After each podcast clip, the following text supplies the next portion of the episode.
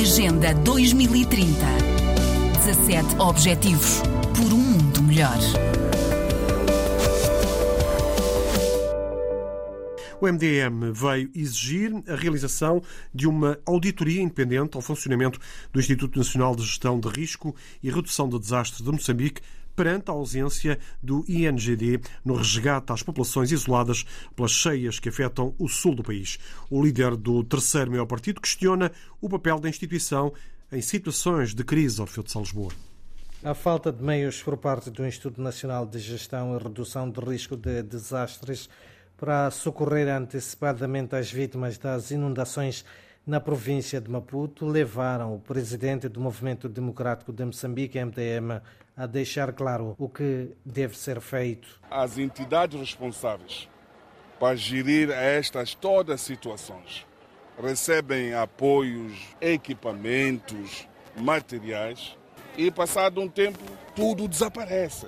Eu penso, depois de toda esta situação, temos que promover uma auditoria. Temos que investigar. Lutero Simango levanta outras preocupações. Fico ainda mais preocupado quando circulam informações vindo do Banco Mundial, do FMI, dizendo de que 30 milhões de dólares simplesmente desapareceram. Isto é preocupante. Nós não podemos continuar a fazer do sofrimento do nosso povo como uma vantagem para autopromoção ou de se autosservir. Isto é grave.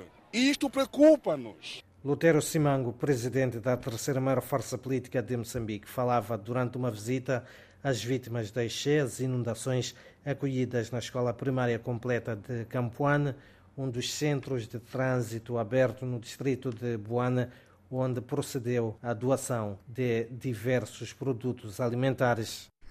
Ora, e em Boana, as populações isoladas pelas cheias estão a ser resgatadas por voluntários da Associação de Salvamentos Aquáticos, que junta praticantes de natação, polo aquático e outros desportos. A equipa já resgatou cerca de 2 mil pessoas num trabalho uh, determinante que está a ser uh, efetuado uh, pela sociedade civil. A RDP África Mamed Lonat, da Associação de Salvamentos Aquáticos, explica a iniciativa que decorre desde sexta-feira lançamos um alerta nas diversas plataformas de redes sociais a pedir que quem pudesse ajudasse nos meios que nós precisaríamos, que não dispomos de meios próprios, precisaríamos de barcos, de jet skis, barcos de borracha e, e tudo que fosse ligado ao salvamento, assim como de apoio em logística às populações que estão, estavam sitiadas em Boano.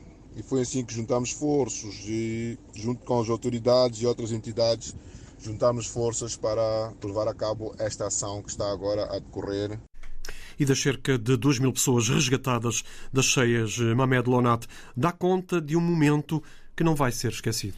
Foi ontem, o pessoal resgatou um recém-nascido com dois dias. Foi um resgate bastante difícil porque a mãe encontrava-se em casa e deu à luz eh, em plena cheia, que foi assistida por duas filhas menores no trabalho de parto e tudo mais e que conseguiu os nossos contactos, ou contacto através de um familiar que já tinha sido resgatado, que nos contatou e informou da situação da senhora. Mandámos uma equipe à procura, largou o nadador Salvador perto do local onde se dizia que ela estava e ele ficou lá também com um telemóvel à procura dela, ela a, a indicar onde é que estava e ele lá conseguiu localizá-la. Trouxe ela e a família, o bebê, todos uh, bastante emocionados, o barco foi-lhes recolher. A senhora ficou muito feliz com o salvamento que decidiu dar o nome do nadador Salvador que salvou ao filho dela. Deus quis assim. Não fiz, não fiz nada. Deus quis assim, Foi bastante emocionante. O nadador depois não se continha em lágrimas e tudo mais. Foi um momento muito bonito e gratificante. É nesses momentos que a gente nota que a ação que nós fazemos, afinal de contas, toca nas pessoas e as pessoas estão gratas, sempre, sempre gratas por uma ação dessas. O recém-nascido chama-se agora Caló, o nome do voluntário que efetuou o resgate.